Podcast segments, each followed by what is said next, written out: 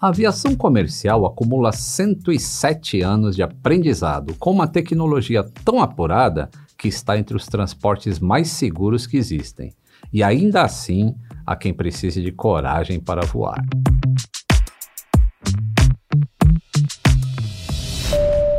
Atenção passageiros, bem-vindos ao voo número 24, partindo da milenar arte de contar histórias com destino ao fascinante universo da aviação. O tempo em rota é agradável, com aeroportos abertos para pousos e decolagens. Eu sou o comandante Lito Souza, com mais de 35 anos de experiência em manutenção de aeronaves, sendo os últimos 20 anos como supervisor internacional. Em casos de emergência, teremos convidados a bordo para que você perca o medo de voar. O seu check-in é o início de uma viagem mais tranquila. O uso de aparelhos celulares está permitido e fones de ouvido cairão do compartimento superior. Nossa viagem sonora já vai começar.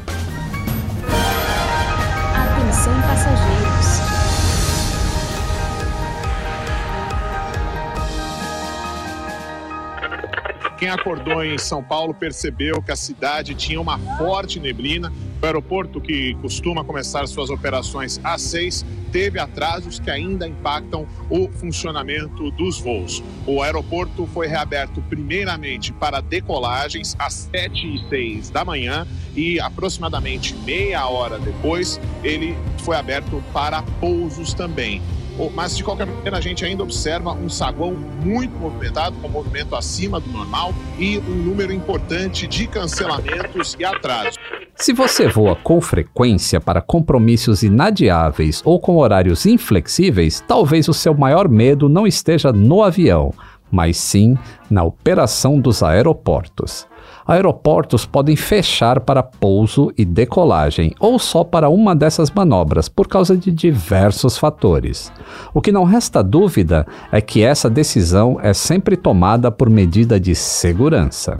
Como ouvimos na matéria, um aeroporto fechado é um efeito dominó, atrasando outros voos ao longo do dia e até por outros destinos. A situação pode agravar para um desvio ou até mesmo para o cancelamento de voos. Dependendo das condições em rota e da duração do voo, o aeroporto de destino fechado faz com que o piloto procure um lugar alternativo para o pouso. Em alguns casos, é recomendado retornar ao aeroporto de origem. Caso o avião aterrize em um aeroporto diferente da rota, a companhia aérea é responsável por levar todos os passageiros ao destino inicial, seja por via terrestre ou novamente aérea. Com uma hora de atraso, a companhia aérea precisa informar os passageiros sobre a situação. A partir de duas horas, oferecer alimentação e, em caso de atraso superior a quatro horas, a companhia deve incluir nos cuidados acomodações e hospedagens.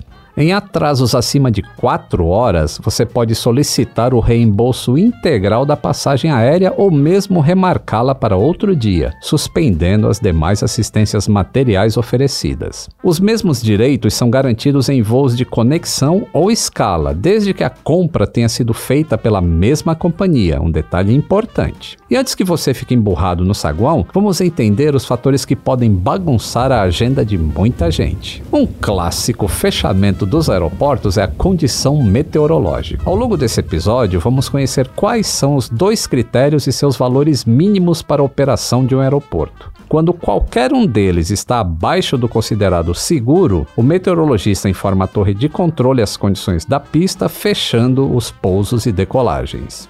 Quando o tempo está ruim, os boletins meteorológicos são atualizados em intervalos menores, já que em circunstâncias comuns é informado de hora em hora. Para entendermos melhor esse fator, precisamos dividir os aeroportos entre aqueles que operam com auxílio de instrumentos ou não. Primeiro, precisamos entender o que significa o aeroporto está sendo operado por instrumentos. Se você tem medo de voar, melhor adiantar esse trecho. Brincadeirinha, pessoal. Mas falando friamente, pode até parecer assustador. Olha só, nem sempre o piloto vê a pista. Só que isso não é um problema, principalmente durante uma neblina, por exemplo, quando já não daria para ver um palmo diante do nariz. Vamos dispersar logo esse nevoeiro de dúvidas. A aproximação por instrumentos usa o sistema ILS, que já foi convidado de diversos episódios. Antes de ir a fundo na modernidade, vou apenas citar alguns instrumentos de orientação para o pouso menos precisos. É o caso do VOR, que envia dois sinais alinhados ao norte magnético da Terra para o avião. Ao receber os sinais, a aeronave orienta sua localização a partir dos graus magnéticos. Uma outra opção é o NDB, um radiofarol não direcional para as baixas e médias frequências.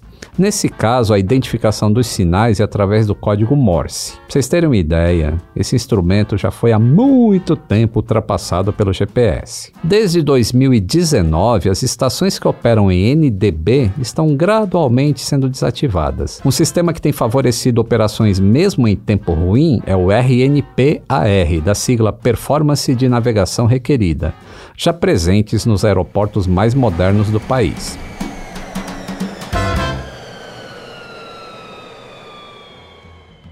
O piloto é orientado por sinais indicativos da rampa de aproximação, chamado de glide slope, Glide slope. e o localizer, slope. que indica o eixo da pista. O sistema é muito preciso, com informações eletrônicas de trajetória lateral e vertical. Para que tudo funcione direitinho, a pista do aeroporto possui um sistema de luzes de aproximação, o ALS.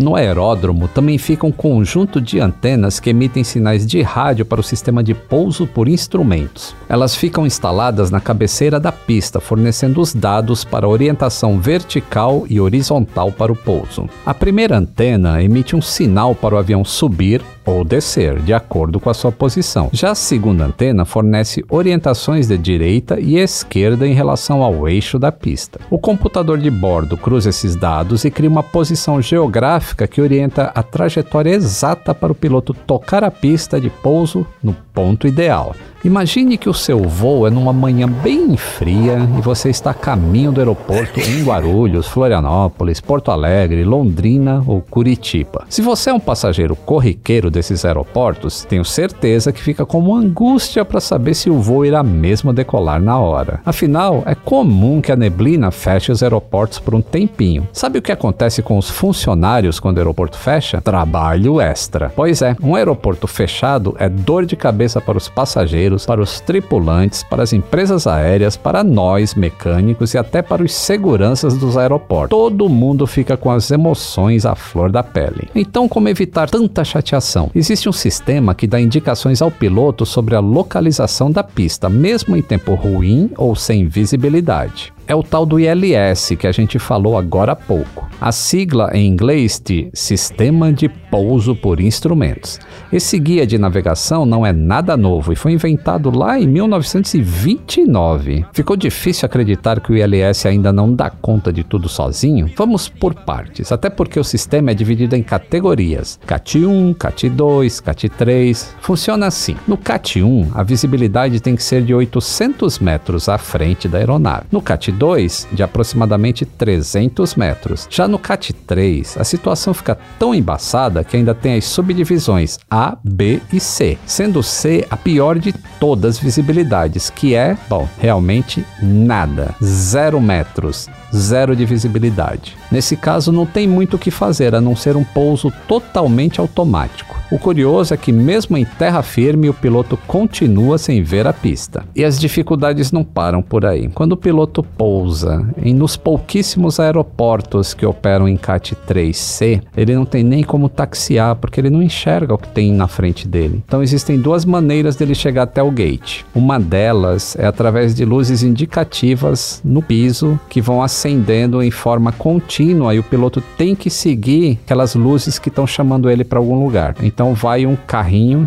de, do aeroporto que se chama Follow Me e o carrinho faz, né, liga todas as luzes possíveis e o avião passa a seguir o carrinho para saber até onde ele tem que parar. Além da visibilidade, a altura de decisão, que é o momento em que o piloto pode escolher entre pousar ou arremeter, também influencia a classificação do CAT. Os sistemas CAT 1 e 2 oferecem altura de decisão maior que o CAT 3. No Brasil, o primeiro aeroporto a operar em CAT CAT 3 foi o de Guarulhos, a partir de outubro de 2012. Até então, quando a visibilidade em Congonhas ou Guarulhos ficava abaixo dos 300 metros, esses aeroportos já fechavam e o pouso era transferido para Viracopos, em Campinas alívio no céu e transtorno no chão, para transportar todos os passageiros ao destino final planejado.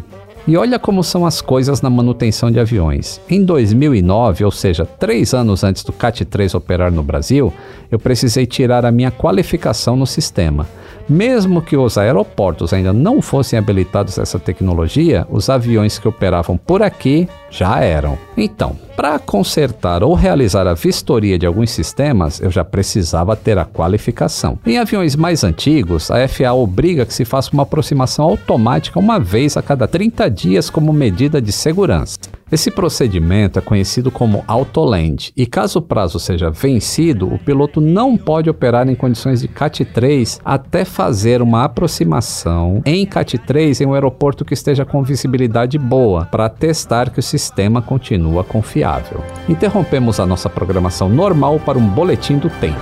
Você sabe a diferença entre nevoeiro e neblina? Sob baixa temperatura, é muito comum que os dias comecem com essas belas e traiçoeiras fumacinhas pela manhã. Claro que elas atrapalham não apenas a visibilidade dos pilotos, mas também dos motoristas, ciclistas e pedestres. Mas dificilmente alguém deixa de sair de casa por conta disso, não é mesmo? A aviação monitora melhor cada um desses fenômenos. No caso de aproximação CAT, em termos meteorológicos, sempre estamos falando de neblina, onde não se consegue ver além de um quilômetro. Por serem nuvens mais densas, a neblina encobre a visão do observador em uma área mais próxima a mil metros. Se a visibilidade é prejudicada apenas em distâncias maiores do que essa, é o caso de névoa. Quem mora em regiões frias já ouviu falar de mais um tipo de vapor de água, a serração. Os meteorologistas classificam como uma neblina que não permite enxergar além de 500 metros de proximidade. Assim, a partir de um CAT 2, o piloto já está navegando encoberto por uma serração. Em relação às formações, o processo é idêntico. Névoas e neblinas são nuvens baixas muito próximas ao solo. Como elas foram parar ali? Pelo processo de convecção que explicamos melhor no episódio 15 sobre os CBs.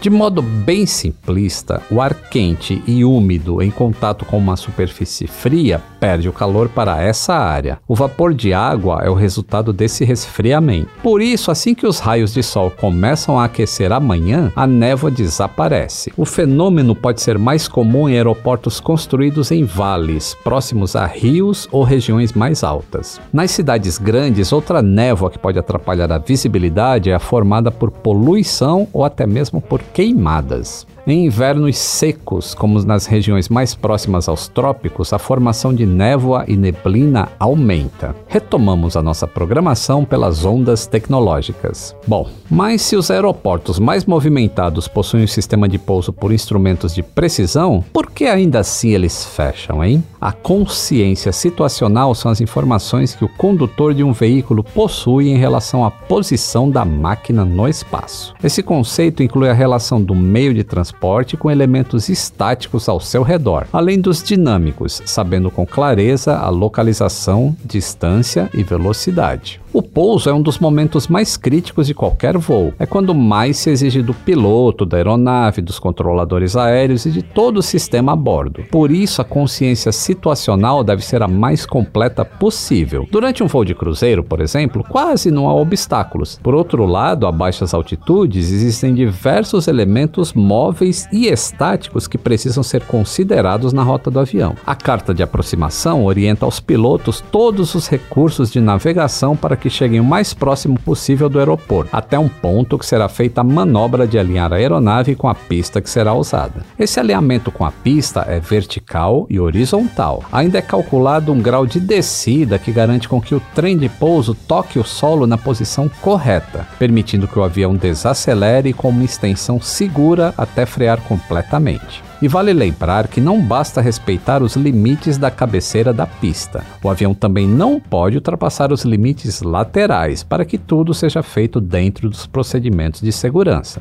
E olha, pessoal, tem muito mais coisa.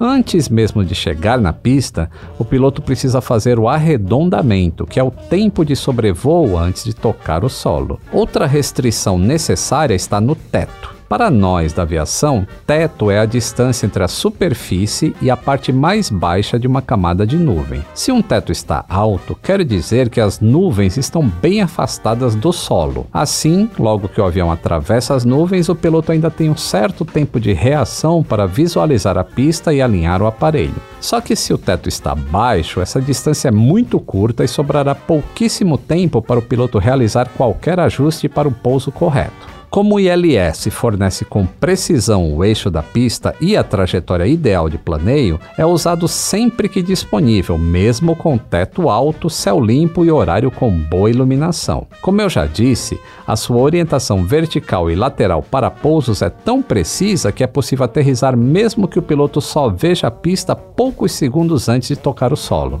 Já para aterrissagens visuais, a legislação brasileira estabelece um mínimo de 5 mil metros de visibilidade horizontal e 450 metros de teto. Em pousos por instrumentos, é a carta de aproximação que determina os valores mínimos, dependendo da complexidade do sistema do aeroporto de destino. Por outro lado, existem alguns fatores limitantes. O primeiro de todos é a tecnologia da aeronave. Alguns modelos mais antigos não possuem todos os recursos necessários para uma operação totalmente em ILS. E claro que para sistemas complexos, a tripulação precisa estar devidamente treinada e com todas as habilitações para operar com segurança os equipamentos. As próprias companhias aéreas precisam de autorização para o uso do ILS, cumprindo uma regulamentação bem específica. Mesmo que o aeroporto possua o sistema ILS instalado, ele precisa ser compatível com a intensidade da neblina. E por fim, o maior motivador de todos: os custos. Sim, sempre o dinheiro envolvido. A administração do aeroporto irá avaliar quais são os custos das operações sob aquelas condições, além de potenciais riscos, e então concluir se o custo operacional sob tempo severo se faz lucrativo. A instalação ou mesmo atualização do aparelho requer um grande investimento e obriga uma série de melhorias na infraestrutura do aeroporto. Além dos custos das obras de adaptação, é necessário investir nos equipamentos em novas áreas operacionais e em equipe de manutenção. Então agora você já sabe por que o aeroporto Santos Dumont, no Rio de Janeiro, tem constantes problemas de operação em caso de neblina. É um dos poucos aeroportos comerciais do Brasil que não opera com ILS. E por lá a limitação nem é financeira, mas é geográfica. O ILS não pode ser instalado por conta da topografia elevada ao redor da pista do aeroporto. Os aviões que operam por lá usam o sistema RNAV, uma rota com waypoints já estabelecidos de acordo com o plano de voo. Waypoints são pontos virtuais no espaço. Esses pontos são compreendidos por uma latitude e uma longitude.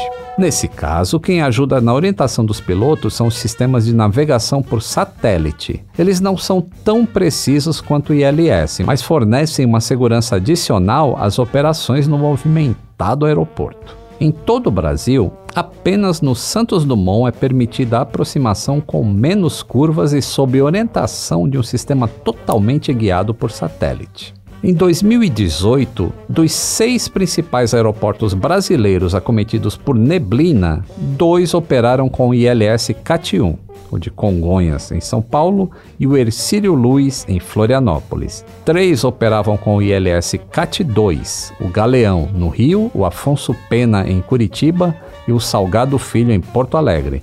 E como a gente já falou, apenas o aeroporto de Guarulhos operava com CAT-3. Em termos práticos, o ILS CAT-2 já reduz em ao menos 30% o tempo em que um aeroporto permanece fechado por mau tempo. Apesar de ser a mais prejudicial para os aeroportos brasileiros, a neblina não é a única adversidade climática que pode fechar um aeroporto. Chuvas fortes, rajadas de vento, granizo e até mesmo cinzas vulcânicas podem gerar algum tipo de risco que comprometa a aviação. É comum que, para reforçar cuidados aos procedimentos de segurança, o prejuízo seja a pontualidade dos voos. Se no inverno a neblina atrapalha as operações dos aeroportos paulistas, no verão as fortes chuvas podem provocar o mesmo efeito de falta de visibilidade. E com uma preocupação extra: o controle do acúmulo de água na pista que pode provocar derrapagens. Outra comparação meteorológica é que os nevoeiros atrapalham mais os pousos, enquanto que os ventos fortes prejudicam tanto na decolagem quanto no pouso mas nada pode ser mais imprevisível do que a ação humana e seus efeitos devastadores. Apesar de parecer uma orientação primária, os aeroportos ainda podem ser fechados por conta de balões, pipas e drones. Além de provocar desvio de rotas e cancelamentos de pousos e decolagens, esses artefatos colocam a vida de quem está nas aeronaves em risco. Pousos não programados, pousos de emergência, arremetidas, pneus de trem de pouso furado, buraco na pista, manutenção não programada, como checagem no pátio, e acreditem, até invasões na pista podem impactar e atrasar boa parte da malha aérea. Uma notinha de aviador: invadir a pista de um aeroporto é crime de atentado à segurança da navegação aérea. Só não podem ser processados outros animais, como uma tartaruga. É isso mesmo que você ouviu. Em setembro de 2018, o aeroporto Salgado Filho, em Porto Alegre, teve um pouso atrasado porque o réptil invadiu a pista e os funcionários da Infraero tiveram dificuldades para fazer a remoção. Antes que você pense que a tartaruga estava rápida demais, eles apenas não conseguiam localizá-la. Agora imagine o anúncio inusitado na cabine de passageiros. Senhoras e senhores, aqui é o seu capitão falando. Salgado Filho autorizou para o pouso, mas devido a uma tartaruga na pista, faremos uma espera até que o problema seja resolvido. Cinco minutos depois, os passageiros puderam respirar aliviados. Senhoras e senhores, aqui é novamente o seu capitão falando. Tem uma boa notícia: a tartaruga foi capturada e o nosso pouso liberado. O animal passa bem. Bem, aqui no Atenção Passageiros, nós gostamos de prever todas as circunstâncias para comprovar como os técnicos de segurança em aviação realmente garantem protocolos para todos os eventos possíveis. O que acontece quando a aeronave já está sobrevoando a pista de pouso e o aeroporto está sob condições climáticas muito ruins? Vamos supor que é uma aproximação em São Paulo sob forte chuva. A primeira coisa que o piloto terá em mente é que será necessário mais pista para ele conseguir frear, já que a água acumulada vai diminuir o atrito entre os pneus e o asfalto. Caso o piloto não identifique uma situação segura para o pouso, ele deverá arremeter e aguardar novas instruções da torre de controle. E como o piloto sabe que vai aumentar a distância de pouso dele, hein? É porque existe um manual com diversas tabelas que levam em consideração o peso da aeronave, o vento e a condição que a pista está, se está seca ou úmida. Seguindo o trabalho em equipe das operações aéreas, os despachantes de voo responsáveis pelos planos de voo calculam o peso da aeronave, a quantidade de combustível, a condição climática em rota e a possibilidade do avião realizar o pouso em um aeroporto alternativo. A decisão de interromper o pouso é compartilhada entre o piloto e a torre de controle, que determina todas as condições de funcionamento de um aeroporto. É um trabalho de enorme responsabilidade, assim como gerenciar os os horários de pousos e decolagem. No caso de acúmulo de água, o limite para um pouso seguro é uma camada de 3 milímetros. Qualquer quantia acima desta, a torre impede todas as movimentações de aeronaves nas pistas. Também são esses profissionais que controlam os mínimos exigidos pela lei de teto e visibilidade. Para a decolagem, o radar meteorológico deve identificar as condições climáticas da rota. Em caso de nuvens de tempestade muito próximas ao aeroporto, a companhia aérea pode ser instruída a atrasar ou até mesmo cancelar o voo. Se lembram do repórter comentando que o aeroporto de Congonhas, naquele dia, começou suas atividades mais tarde por conta das neblinas? Num aeroporto tão estratégico como este, uma hora sem pousos e decolagens impacta em voos por diversos aeroportos ao redor do Brasil. Os contratempos vão provocando atrasos que podem durar algumas horas ou até mesmo dias em situações limites. Para o apressadinho, vamos definir o que é considerado um atraso aéreo. Uma operação é considerada atrasada caso seja realizada após 15 minutos do horário previsto. E como será que estava o relógio dos brasileiros? Claro, precisamos usar dados anteriores à pandemia. Em 2018, o nível de pontualidade da aviação comercial brasileira era considerado alto e menos de 15% dos voos sofreram atrasos. Nessa análise, inclusive, o Brasil se revelou mais pontual do que os Estados Unidos, que registraram uma taxa de 18% de atrasos no mesmo período. Alguns carros já incorporam a tecnologia para baixa visibilidade. São os sensores laterais, as câmeras traseiras e até mesmo o sistema de orientação por GPS. É a mesma lógica de funcionamento de aviões, mas claro, com muito menos complexidade. Até porque, para o avião, além da noção de frente ou atrás, direita e esquerda, temos o terceiro eixo, onde é fundamental saber o que está acima ou abaixo. Mesmo com instrumentos que auxiliam os pilotos a pousar o avião com baixa visibilidade, a tecnologia tem limites para operação com total segurança. A solução é esperar, aceitando as forças da natureza.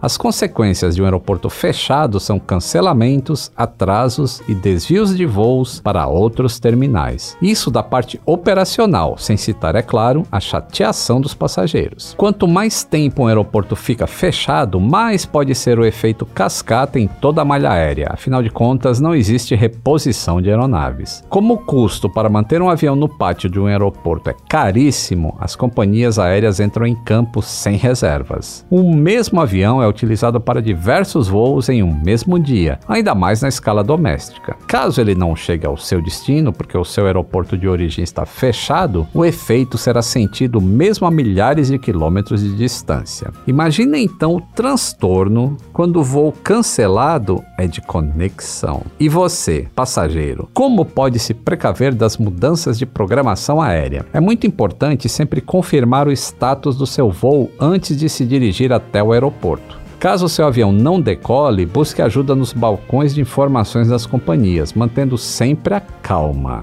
Lembre-se, não operar em circunstâncias de risco é protocolo e medida de segurança. Afinal de contas, quando o aeroporto é fechado, não existe muito que possa ser feito nem por você e nem pelos funcionários das companhias aéreas. E tudo isso é feito pela sua segurança e dos tripulantes. Apenas a pista está fechada, mas toda a estrutura do aeroporto permanece aberta e funcionando. É o momento de esperar e, quem sabe, colocar todos os episódios do podcast Atenção Passageiros em dia.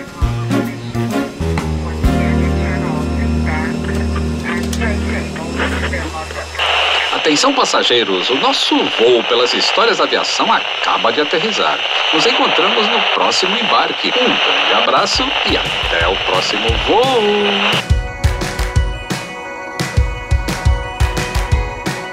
O Atenção Passageiros é realizado pelo Grupo Globo, em coprodução com o canal Aviões e Músicas no YouTube. Eu sou o comandante Lito Souza, de acordo com Panda Betting, o popstar da aviação brasileira. Para esse episódio, usamos trechos da Jovem Pan News, de 5 de julho de 2018, e do canal da ABAR, de 24 de julho de 2018. E consultamos o jornal Estadão, de 2 de fevereiro de 2002, e a revista Forbes, de 9 de novembro de 2018. Atenção passageiros.